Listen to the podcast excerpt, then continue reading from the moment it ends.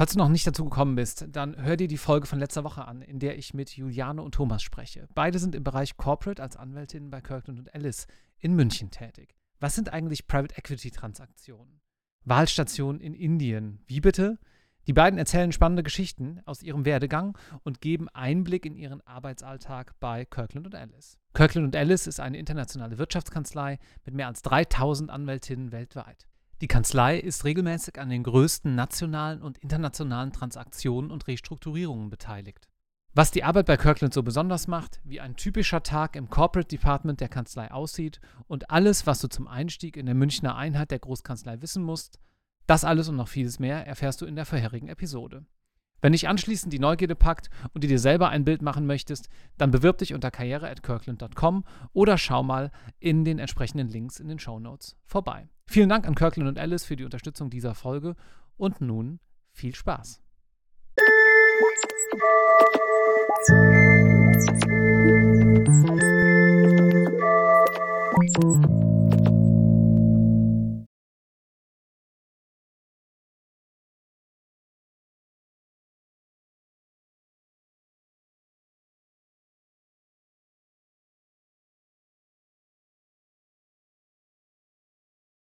Hallo. Herr Stein, wir sitzen hier gerade mitten in Brüssel, hm, haben es glücklicherweise trotz Covid hinbekommen, uns heute mal persönlich zu treffen. Und wir sind schon länger im Austausch, weil Sie einen sehr interessanten Beruf bei der Europäischen Kommission haben, worüber wir heute mal sprechen möchten. Vielleicht so als kurzer Teaser vorneweg und dann nähern wir uns mal der Frage, wie Sie da hingekommen sind. Was machen Sie hier? Ja, also ich bin hier in der Generaldirektion für Justiz. Das ist vielleicht das Gegenstück zum Justizministerium in Deutschland, also der Bereich der Kommission, der sich mit Justizpolitik befasst und leite dort das Referat für Ziviljustiz. Mhm. Das heißt praktisch, wir machen hauptsächlich Dinge im internationalen Privatrecht und äh, haben noch so eine Annexkompetenz für materielles Insolvenzrecht, das wir versuchen auf europäischer Ebene etwas zu harmonisieren. Also das sind so die beiden Hauptaufgaben, äh, mit denen wir uns hier befassen. Okay, da müssen wir nachher ein kleines bisschen äh, näher zu sprechen.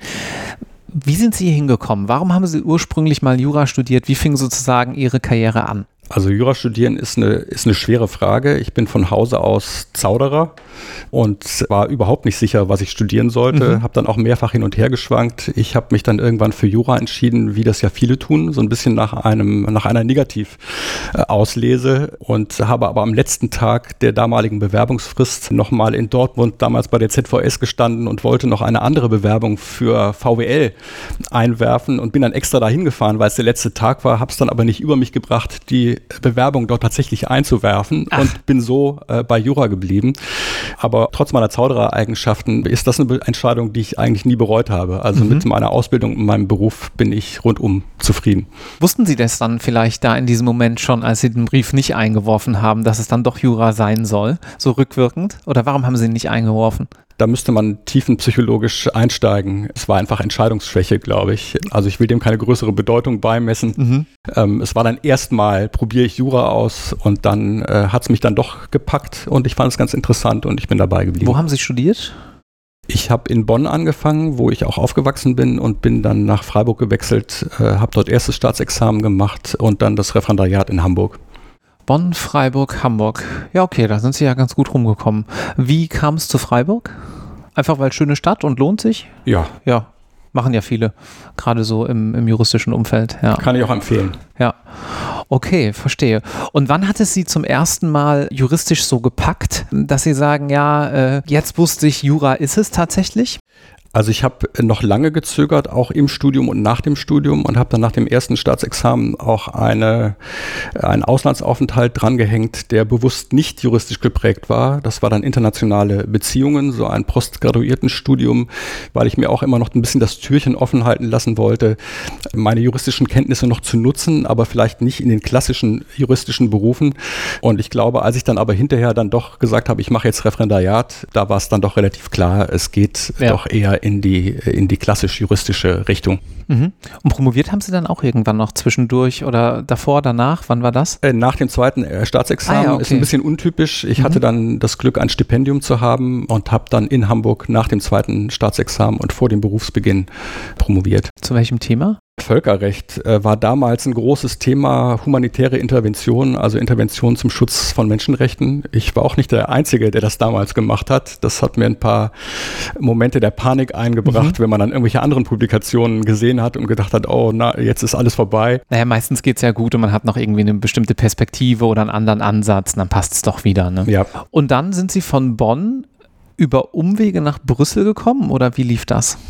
Also ich bin nach dem Examen oder nach dem äh, von Hamburg natürlich in dem Fall, da waren Sie ja in Hamburg, nicht genau, in Bonn, genau. Genau. Ja. Ich habe dann ich habe dann promoviert und äh, habe dann irgendwann äh, ein Kind erwartet mit meiner Frau zusammen und wusste, es muss jetzt eine andere Geldquelle mhm. her und habe mich dann beworben und äh, nicht nach Brüssel, das hatte ich überhaupt nicht auf dem Schirm, sondern so die klassischen Geschichten. Ich habe mich dann bei Anwaltskanzleien beworben und als Richter, weil ich auch da nicht wusste, wo es genau hingehen soll und habe dann einen Job als Amtsrichter in der Metropole Meldorf in Schleswig-Holstein bekommen, wo ich sechs Monate geblieben bin und dann ans Arbeitsgericht Bremen ah, gewechselt. Ja. Und dann haben Sie Hamburg-Bremen gependelt. Genau. Ja. Und da sind Sie aber nicht geblieben. Nee, das war ein super Job. Also ich war wahnsinnig gerne Arbeitsrichter und empfehle das auch jedem, der mich fragt. Also ich bin das nicht deswegen nicht mehr, weil ich es nicht mochte. Ich mochte es wahnsinnig gerne. Äh, es war nur so, dass die damals einen Richter mehr hatten als Planstellen und die mussten immer jemand wegorganisieren für zwei Jahre. Und das passierte normalerweise als Bundesarbeitsgericht, wo ja Richter als wissenschaftliche Assistenten abgeordnet werden, was auch karrieremäßig äh, gar keine schlechte Sache ist, wenn man mhm. da gut ankommt. Und ich hatte in demselben Zeitraum dann aufgrund einer, eines Hinweises einer Freundin, die sagte, in Brüssel läuft gerade so ein Konkurs, so ein Auswahlverfahren für Beamte der Kommission. Ich dann gesagt, das kann ich ja mal machen. Ich sitze ja viel im Zug zwischen Hamburg und Bremen, dann bereite ich mich darauf vor. Das hat dann geklappt und ich fand das dann damals spannender, als zwei Jahre nach Erfurt zu gehen, zwei Jahre nach Brüssel zu gehen und mal was ganz anderes zu machen. Mhm und bin dann hier, und das ist ja auch so eine klassische Geschichte, hängen geblieben. Also mhm. das wurde dann erst verlängert und irgendwann habe ich dann sehr schweren Herzens gesagt, ich verzichte auf mein Rückkehrrecht äh, ins Richteramt und bleibe hier. Interessant. Dann sollten wir diese Perspektive aber noch kurz mitnehmen. Die Arbeitsgerichtsbarkeit ist ja schon auch eine eigene Gerichtsbarkeit mit ihren eigenen Regeln. Was zeichnet die denn aus Ihrer Sicht aus und warum finden Sie den Beruf spannend? Warum empfehlen Sie das? Also ich habe ja die beschränkte Erfahrung auch als normaler Zivilrichter, mhm. äh, als ich in Schleswig-Holstein war. Und die Arbeitsgerichtsbarkeit ist schon besonders, weil es herrscht eine andere Gesprächskultur. Also man hat ja schon mal diese Güteverhandlungen, wo die Leute immer erst mal hinkommen, bevor man anfängt streitig zu verhandeln, mhm. um zu schauen, ob man sich irgendwie vergleichen mhm. kann. Es herrscht eine sehr hohe Vergleichskultur. Äh, das heißt, man bekommt viele Einigungen äh, in diesen Güteterminen schon hin. Wenn es dann weitergeht und streitig wird, dann hat man auch mehr Zeit. Also ich weiß noch aus dem Zivilgericht, da waren die Termine teilweise sehr eng getaktet. Man lässt so die Anwälte ihre Anträge äh, formulieren, dann macht man ganz kurz irgendwas und dann wird die Verhandlung geschlossen und man hat da oft nicht mehr als eine Viertelstunde. Beim Arbeitsgericht wird wirklich verhandelt. Und es gab also, es gab keine Termine, die kürzer als eine Stunde waren wenn dann streitig äh, verhandelt wurde. Das heißt, so dieses, äh, so ein richtiges Rechtsgespräch mhm. äh, hat da stattgefunden, äh, was ich sehr angenehm fand. Eine andere Besonderheit ist, dass man diese ehrenamtlichen Richter dort hat, also was auch ganz schön ist, weil man anders als im Zivilgericht zwar immer der Chef im Ring ist und nicht wie beim Landgericht dann in einer, in einer Kammer sitzt, äh, wo man vielleicht auch mal schwierige Partner hat, sondern mhm. man ist immer der einzige Berufsrichter. Mhm. Man hat aber diese Ehrenamtlichen von der Gewerkschaftsseite und der Arbeitgeberseite und im Arbeitsrecht Recht haben die wirklich was beizutragen. Weil das zwar keine Juristen sind, aber die kennen die Realitäten vor Ort mhm. äh, und können das sehr gut einschätzen. Und das ist auch eine Geschichte, die ich immer als sehr interessant empfunden habe. Mhm, verstehe. Das heißt, man könnte vielleicht so ein kleines bisschen sagen, dass beim normalen Zivilgericht die Verhandlung noch mehr so vom Prozess geprägt ist. So der Richter muss da so durchleiten und dann ne, kommt die nächste Verfügung und irgendwann äh, ist dann hoffentlich der Fall auch beendet, während es vielleicht am Arbeitsgericht auch materiell noch mehr Verhandlungen gibt. Also dass man wirklich auch, äh, ich sag mal, ja, man kann jetzt nicht sagen Kuhhandel, aber äh, Sie wissen, was ich meine, dass es wirklich auch in der Sache mehr hin und her geht, Austausch von Argumenten, Positionierungen äh, der Anwälte und am Ende ja meistens, äh, ich weiß nicht genau, wie hoch die Vergleichsquote ist, wir hängen mal noch eine Statistik hier in die, in die Show Notes, was aktuell ist, aber dass ja wahrscheinlich auch am Ende es meistens um Geld geht und da dann einfach so ein bisschen geguckt wird, wo kann man sich einigen, oder? Ja, ich glaube schon, dass diese Gesprächskultur auch daher kommt, dass die Parteien und die Anwälte eben oft darauf hinsteuern, dass man sich am Ende vielleicht doch einigen muss. Mhm. Weil in einer klassischen Situation, äh, Kündigungsschutzklage, das macht ja einen sehr hohen Prozentsatz der Fälle aus,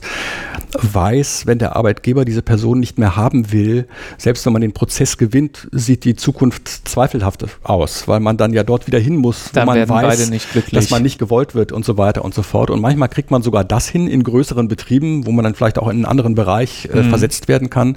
Aber oft weiß man eben, das wird in der Zukunft so nicht unbedingt funktionieren und man muss irgendeine andere Lösung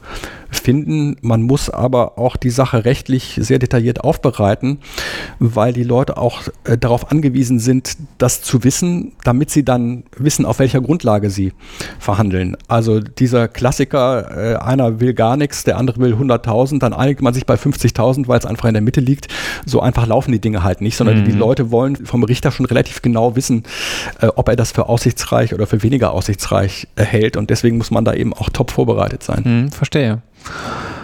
Top vorbereitet sind Sie wahrscheinlich auch äh, dann nach Brüssel gefahren, um eine ganz galante Überleitung zu machen. Ja, aber, sie ist, aber sie ist falsch, leider. Ich war überhaupt nicht vorbereitet. Mist, schade. Aber Sie sind gefahren. Und was haben Sie dann hier? Nee, fangen wir anders an. Bevor Sie hier angefangen haben, äh, sind Sie das erste Mal ja vermutlich irgendwo hier nach Brüssel gefahren für das Bewerbungsverfahren. Können Sie darüber ein paar Takte sagen, wie das so lief und vielleicht auch, ich weiß nicht, wie viel Einblick Sie da heute haben, wie das heute so läuft, weil das interessiert natürlich viele von unseren Zuhörenden auch. Ja, also das, das Verfahren hat sich über die Jahre ziemlich geändert. Mhm. Ich kann jetzt auch leider keine detaillierte Auskunft darüber erteilen, wie es heute abläuft. Das ist aber ein sehr ausführliches und sehr formalisiertes Verfahren, wo man sich von der Bürokratie äh, nicht unbedingt abschrecken lassen sollte.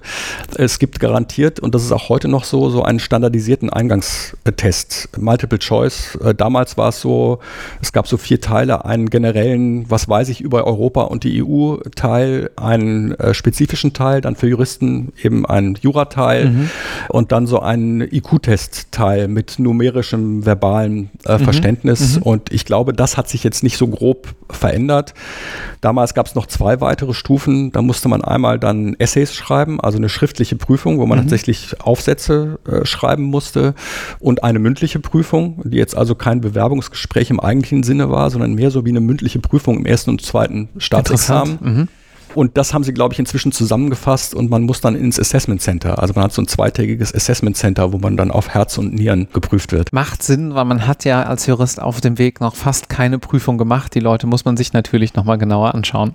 Ja, gut was soll ich sagen? Also ja. ich glaube, wie alle Prüfungsverfahren testet auch dieses Prüfungsverfahren ja nicht unbedingt, wie gut die Leute hinterher im Job tatsächlich sind, sondern eher, wie gut sie in der Prüfungssituation hm. performen, hm. Äh, sozusagen. Und das ist natürlich bei diesen Prüfungen auch der Fall. Ja, guter Punkt. Das ist ein wichtiger Unterschied.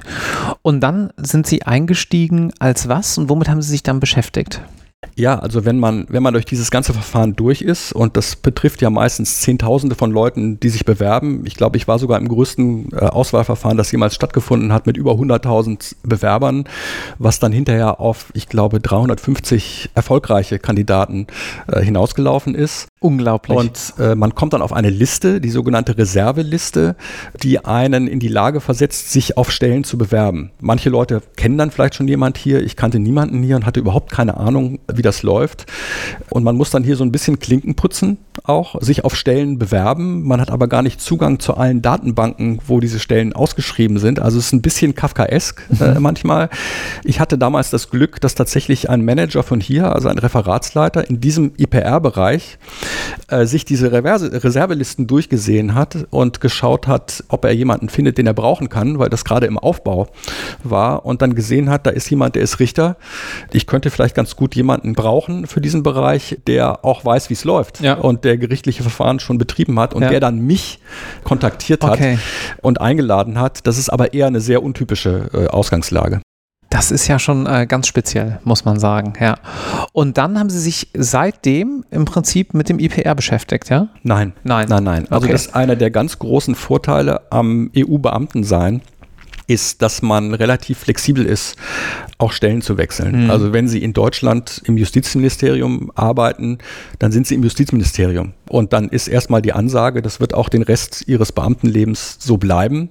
Es gibt auch viele Leute, die nicht mal den Bereich wechseln, sondern die sind dann in der IPR-Abteilung und bleiben da auch äh, ihre gesamte Karriere. Haben dann natürlich den Vorteil, da totale Spezialisten zu sein, aber eben auch wenig Abwechslung. In der Kommission ist es relativ leicht hin und her äh, mhm. zu wechseln und es wird auch ein Stück weit erwartet. Also es gibt eine offizielle Ansage, dass man ermutigt wird, alle drei bis fünf Jahre äh, die Stelle zu wechseln. Okay. Und ich habe dann damals in dieser IPR-Unit äh, äh, angefangen und bin dann nach drei Jahren äh, zur äh, Generaldirektion Arbeit und Soziales gewechselt, auch wegen meines Hintergrunds als Arbeitsrichter. Äh, dann war ich ein paar Jahre bei Wettbewerb weil mhm. ich dachte, ich war zwar kein Wettbewerbsrechtler, hatte das nie besonders betrieben, aber dachte mir, das ist so ein wichtiger Bereich in der Kommission, den sollte man auch mal gesehen haben.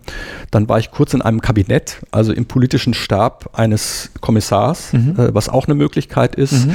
Und von dort bin ich dann wieder zur Justiz äh, zurückgekommen und habe erstmal eine Weile Vertragsrecht äh, gemacht. Das ist jetzt unser Nachbarreferat. Dann bin ich Referatsleiter geworden äh, und habe das im Antidiskriminierungsrecht äh, gemacht, was wir auch hier im Hause haben und bin dann nach einigen Jahren quasi wieder zurückgekommen äh, zum IPR, nur jetzt dann in neuer Funktion. Mhm, verstehe, okay. Back to the roots äh, sozusagen, jedenfalls was Brüssel angeht. IPR ist für viele Zuhörende jetzt wahrscheinlich so ein relativ diffuser Begriff, den man mal am Rande mit so Brüssel VO fürs Examen gelernt hat. Was heißt das denn ganz praktisch? Womit beschäftigen Sie sich jeden Tag? Ja, also erstmal als Anfang, ich hatte auch keine Ahnung, was das ist, als ich hergekommen bin. Ich bin hier ins kalte Wasser äh, geworfen worden. Und das war damals auch, das ist ja noch gar nicht so lange eine EU-Kompetenz. Also ist äh, die Vertragsregelungen, die die sogenannte zivil-justizielle Kooperation umfassen, die sind erst äh, Ende der 90er mit aufgenommen worden. Also als ich dann 2001 hierher gekommen bin, war das noch brandneu. Mhm. Äh, was wir machen im Wesentlichen äh, sind drei Dinge bei grenzüberschreitenden Verfahren also die nicht nur rein deutsch sind, sondern wo eine Partei dann im Ausland ist oder manchmal auch nur Zeugen äh, im Ausland sind, äh, gibt es drei Stufen im Prinzip. Das eine ist, welche Gerichte sind zuständig? Also mhm. Also wenn ich als Deutscher gegen einen Holländer klage, äh, muss ich das in Holland tun oder kann ich das aus Deutschland aus tun? Das zweite ist, was ist das anwendbare Recht? Also muss der deutsche Richter dann womöglich ausländisches Recht äh, mhm. anwenden, weil ihm das die entsprechenden EU-Verordnungen so vorgeben. Und das dritte ist, wenn ich dann in einem Mitgliedsland eine äh, ein Urteil erstritten habe und muss das aber wiederum woanders vollstrecken. Also beispielsweise, ich habe den holländischen Beklagten, ich durfte aber in Deutschland äh, prozessieren, habe dann ein deutsches Urteil, der hat aber nichts in Deutschland, mhm. sondern alle Vermögenswerte befinden sich in Holland. Wie kann ich das eigentlich in Holland dann mhm. äh, anerkennen und vollstrecken lassen? Mhm. Also das sind die, die drei großen Probleme, die sich in unterschiedlichen Bereichen, also nicht nur im klassischen Zivilrecht, sondern auch im, im Familienrecht, also auch was elterliche Verantwortung mhm. angeht, was Unterhaltsforderungen äh, angeht, äh, betrifft. Mhm. Und da hat sich jetzt über die Jahre ein, ein sehr großer sogenannter Acquis aufgebaut. Also wir haben mehr als 20 EU-Verordnungen und es ist nach wie vor ein Wachstumsbereich, ähm, sodass wir hier im großen Teil eine Gesetzgebungsmaschine sind in der Kommission. Weil sich da auch so viel ändern muss oder weil das die Konsequenz der ähm, übertragenen Kompetenzen ist und der, äh, des immer verwobeneren Zusammenlebens in der EU. Wo, woran liegt es, dass Sie sagen, wir sind eine Gesetzgebungsmaschine? Das klingt ja schon, als müsste da eine ganze Menge gemacht werden. Ja, also ich glaube, am Anfang, als das neu war, musste das Terrain sozusagen besetzt werden. Mhm. Da hatten alle Länder ihre eigenen Gesetze, die natürlich auch weit voneinander abwichen.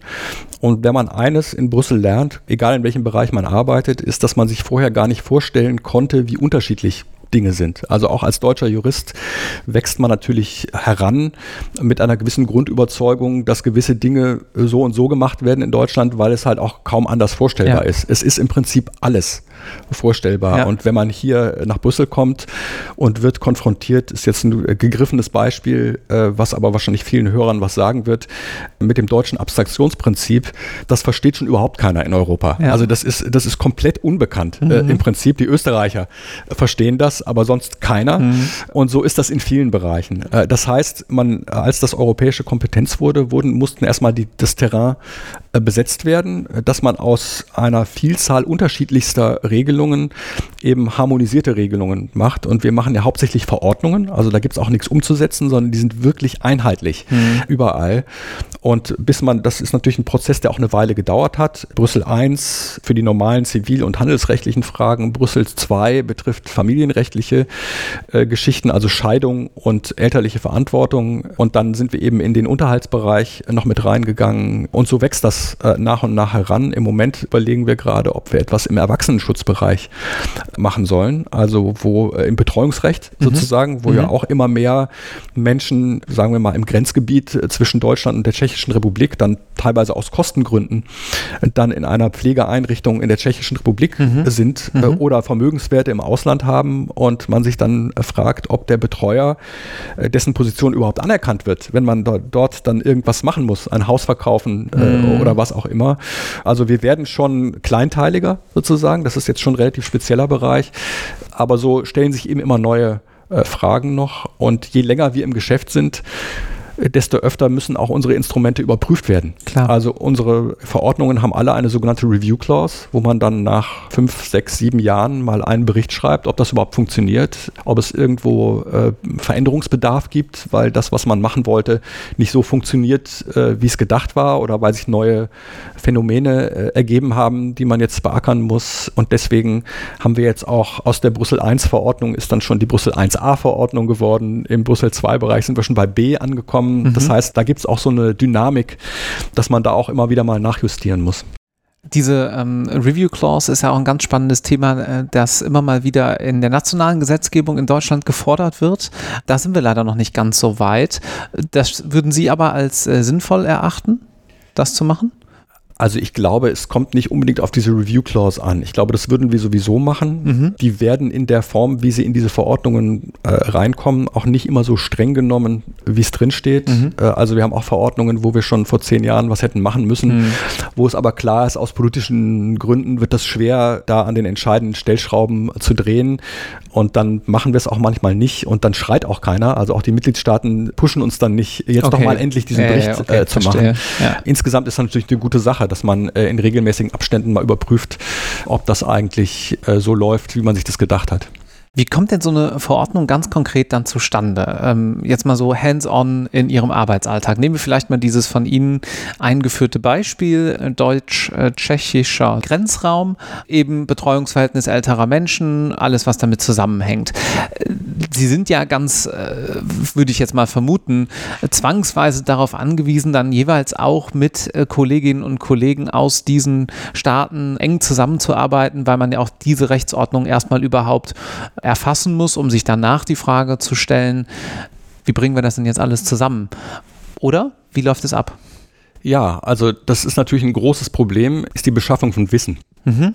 Weil wir natürlich hier so einen gewissen Überblick brauchen, äh, um wir werden jetzt keine Spezialisten für das tschechische Betreuungsrecht werden, aber wir müssen es gut genug verstehen, um zu wissen, äh, wo die Knackpunkte sind, äh, worauf die sich womöglich einlassen können, was mit ihrem System äh, verknüpft werden könnte, welche Lösungen man in, in, Betracht ziehen könnte. Und das läuft in der Praxis meistens so ab, äh, dass wir, wenn wir mit neuen Bereichen zu tun haben, erstmal eine Studie in Auftrag geben. Da gibt es auch schon einen Markt dafür, äh, dass dann Beratungsinstitute Konsortien zusammenstellen. Manchmal ist es auch das Max-Planck-Institut mhm. Äh, für, es gibt ein Max-Planck-Institut für internationales Verfahrensrecht. Und wir dann erstmal heranschaffen, den Überblick mit Länderberichten und so weiter und so fort darüber, wie die Lage in den äh, Mitgliedstaaten so ist. Und äh, was wir dann weiter tun, das ist jetzt nicht kommissionsweit gängige Praxis, aber jedenfalls bei uns, ist, dass wir eine eigene Expertengruppe einrichten, die uns dabei berät was vielleicht vernünftige Lösungen auf europäischer Ebene sein könnten. Da haben wir dann nicht aus jedem Mitgliedstaat jemanden drin, aber wir versuchen das so breit zu streuen, äh, dass die unterschiedlichen Rechtstraditionen alle vertreten sind. Mhm. Und so versuchen wir eben uns eine breite Basis zu schaffen, auf deren äh, Grundlage wir dann eben einen Vorschlag unterbreiten können. Die Experten sind dann meistens irgendwie Professoren, Praktiker, äh, aus der Spezialrichtung kommende ähm, Menschen oder wer, wer ist das? Das ist unterschiedlich, es sind sehr viele Akademiker, mhm. aber nicht nur. Das mhm. kommt ein bisschen aufs Themengebiet an. Wir haben gerade auch zum Thema Insolvenzrecht einen, eine Expertengruppe, wo wir bewusst auch viele Praktiker haben wollten. Ja. und dann Insolvenzverwalter, die sich damit auskennen, teilweise mhm. auch Bankenvertreter als Gläubigervertreter, mhm. sowas. Mhm. Jetzt in diesem Erwachsenenschutzbereich wird es hauptsächlich auf Akademiker äh, hinauslaufen. Ja. ja, okay. Die dann aber auch von Europarecht eine Ahnung haben, also die den Hintergrund haben, dann eben nicht nur ihre nationalen Situationen zu reflektieren, äh, sondern schon schon sich mit dem europäischen IPR-Recht so gut auszukennen, dass sie da äh, uns weiterhelfen können. Ja, dass die auch wissen, was realistisch überhaupt geht und was nicht. Ja, verstehe. Sehr interessant. Dann jetzt noch ganz kurz äh, zur äh, ganzen äh, Zwangsvollstreckungsthematik, die Sie gerade eben ja auch schon so zwei, dreimal angesprochen haben. Wo stehen Sie da gerade? Was sind da die aktuellen Themen? Also da sind wir insofern relativ weit, als dass die letzte Brüssel 1a-Verordnung das alte Verfahren im Prinzip abgeschafft hat. Also früher war es ja so, dass sie äh, mit einem deutschen Urteil, was sie in Holland vollstrecken wollten, sich an die holländischen Gerichte wenden mussten und die mussten das dort für vollstreckbar erklären. Und das waren Verfahren, die überall unterschiedlich ausgestaltet waren, bevor wir das europäisch harmonisiert waren und die unterschiedlich kostenträchtig, langwierig, komplex gewesen sind. Es gibt auch einige EU-Mitgliedstaaten, vor allem im skandinavischen Bereich, die sowas im Prinzip überhaupt nicht machen, sondern die sagen, sie, sie müssen nochmal neu prozessieren bei uns, um nochmal einen Titel hier zu bekommen mhm. und das mhm. dann so ein bisschen vereinfachen, mhm. aber die im Prinzip wahnsinnig restriktiv sind. Mhm. Und das haben wir sukzessive vereinfacht. Äh, heute ist es so, dass sie mit dem deutschen Urteil sich von dem deutschen Gericht ein Zertifikat ausstellen lassen, mit dem sie sich direkt an die holländischen Vollstreckungsbehörden äh, wenden können mhm. und auf deren Grundlage die dort tätig werden und der dortige Urteilsschuldner äh, wenn er glaubt, dass damit irgendwas nicht in Ordnung ist, dass er in Deutschland kein ausreichendes rechtliches Gehör gehabt hat. Das ist also ein Klassiker, dass er nie die Dokumente bekommen hat, dass die Zustellungen alle nicht angekommen sind. Der kann dann immer noch versuchen, sich dort von sich aus ans Gericht zu wenden, mhm. aber der muss dann halt die Initiative ergreifen. Und wenn er das nicht tut, dann läuft das einfach so auf der Grundlage dieses Verfahrens so durch. Und das äh, haben wir jetzt sukzessive auch in, in anderen, äh, also auch im familienrechtlichen Bereich läuft das ähnlich ab. Äh, was dort im Moment Moment eher ansteht, und das äh, wirft aber auch ein Licht auf einen Teil unserer Aktivitäten, ist das auf der internationalen Ebene voranzutreiben, weil, um es vereinfacht auszudrücken, wenn wir einen Bereich EU-intern geregelt haben, es oft auch so ist, dass die EU dann im Außenverhältnis zum Rest der Welt äh, kompetent ist. Äh, und wir haben vor zwei Jahren gerade ein Abkommen ausgehandelt in der Hager Privatrechtskonferenz. Das ist keine Konferenz, sondern eine internationale Organisation im IPR. Und die hat ein weltweites Abkommen äh, über die Anerkennung und Vollstreckung von Urteilen mhm. ausgehandelt, wo die EU dann von uns vertreten worden ist, äh, wo die Mitgliedstaaten also zwar da sind, aber eigentlich äh, im Prinzip kein Rederecht haben, sondern die, das gesamte Gewicht, die EU-Interessen zu vertreten, liegt dann bei uns, äh, bei der EU-Kommission. Und da bereiten wir gerade den Beitritt der EU vor. Also das ist vielleicht die wichtigste Entwicklung im Moment in diesem Vollstreckungsbereich. Sehr interessant. Wir haben letztes Jahr, äh, also zum Zeitpunkt des Erscheinens dieser Folge, letztes Jahr ein äh, Spezial gemacht zum Thema Schiedsrecht äh, hier im Podcast. Wenn ihr da noch nicht reingehört habt, dann solltet ihr das vielleicht mal nachholen. Da musste ich nämlich gerade dran denken, wo Sie sagen, naja, wenn jetzt dann die Vollstreckung jedenfalls EU-weit ja auch einfacher wird, fällt vielleicht auch ein kleiner Vorteil des Schiedsverfahrens so ein kleines bisschen weg. Das Unternehmen doch wieder vor staatliche Gerichte gehen, weil sie sagen, naja gut, ich habe zumindest mit der ganzen Vollstreckbarkeit nicht mehr so dieses klassische Problem. Weiterer Punkt, den Sie gerade genannt haben, auch ganz interessant, ist diese Frage, naja, wenn wir schon EU-internes geschafft haben, etwas zu harmonisieren, können wir das vielleicht auch in die Welt tragen. Ist da die ganze DSGVO, das ganze Thema Datenschutz, ist das so ein bisschen äh, so eine Blaupause dafür? Könnte man das so sagen? Weil das wird ja weltweit schon ziemlich wahrgenommen, dass die EU da tatsächlich neue Standards aufgestellt hat. Manche sagen bessere, andere sagen schlechtere. Die, die, die Debatte müssen wir jetzt nicht unbedingt führen. Aber könnte man das sagen? Ist das dieselbe, ähm, dasselbe Schema? Ja, ich glaube, wir sind irgendwie drei Level tiefer, was das politisch spektakuläre ja. Element äh, angeht. Ja. Aber im Prinzip ist es nicht ganz falsch, mhm. weil äh, wir in diesen internationalen Diskussionen und wir haben viel internationale Arbeit, also was ich gerade gesagt habe, ist äh, nur ein Beispiel unter vielen, ähm, die EU schon ein Referenzpunkt ist, weil wir halt viel Gesetzgebung haben, was sich mit IPR, die sich mit IPR beschäftigt. Wir haben auch wahnsinnig viel Case Law. Also wenn sich dann irgendeine Frage im internationalen Bereich stellt, wird eben oft auch von Nicht-EU-Vertretern dann gesagt, aber äh, das ist ja in der EU schon so und so geregelt und der EuGH hat sich auch schon so und so dazu geäußert. Das heißt, man gewinnt da so einen Tick äh, Meinungsführerschaft dadurch, dass einfach viel Material da ist und dass viele Dinge, mit denen sich, sagen wir mal, die USA nicht jeden Tag beschäftigen, weil die natürlich dieselben Probleme haben, aber natürlich nicht innerhalb des Landes oder der, dieser Einheit schon selber IPR-Konflikte haben, dass wir die in der EU natürlich äh, regeln müssen und zum großen Teil schon geregelt haben. Das mhm. verschafft einem schon einen gewissen Vorteil. Mhm. Also ich sage das relativ selten im Podcast, aber wenn ich jetzt noch Referendar wäre oder kurz vorm Referendariat, hätte ich mich, glaube ich, bei Ihnen beworben. Ich finde das wirklich sehr, sehr interessant. Was müsste man denn mitbringen, wenn man in dieser komfortablen Situation ist, noch nicht festgefahren im Job zu sein und vielleicht noch das Referendariat vor sich hat, um bei Ihnen, weil Sie haben mir im Vorgespräch gesagt, ja, Sie nehmen auch gerne mal äh, hier Referendare, genommen zu werden oder zumindest eine interessante Bewerbung abzugeben. Wonach suchen Sie da? Ja, also wir haben sehr regelmäßig äh, Referendare bei uns, eigentlich fast durchgehend, mhm. manchmal auch zwei oder drei gleichzeitig. Äh, das hängt eher von der Raumkapazität ab als von anderen Dingen. Das läuft informell. Also ich habe vorhin von förmlichen Auswahlverfahren gesprochen, die die EU gut kann. Bei Referendaren ist es anders. Da mhm. ist es mhm. ganz einfach. Die können sich einfach an uns melden. Mhm. Also die können an andreas.stein.ec.europa.eu äh, schreiben. Das kann man vielleicht auch irgendwo nochmal posten posten oder ja, so. Ja, und äh, wir haben keine besonderen Voraussetzungen, schon gar nicht, dass jemand sich schon mit IPR äh, auskennt. Also wenn das der Fall ist und wir müssen uns mal zwischen zwei entscheiden, weil zu viel Andrang da ist, dann ist es natürlich äh, eine Zusatzqualifikation, wenn man in dem Bereich schon eine Seminararbeit geschrieben hat oder was weiß ich, seine Doktorarbeit oder mhm. was auch immer. Äh, aber das ist keinesfalls Einstiegsvoraussetzung.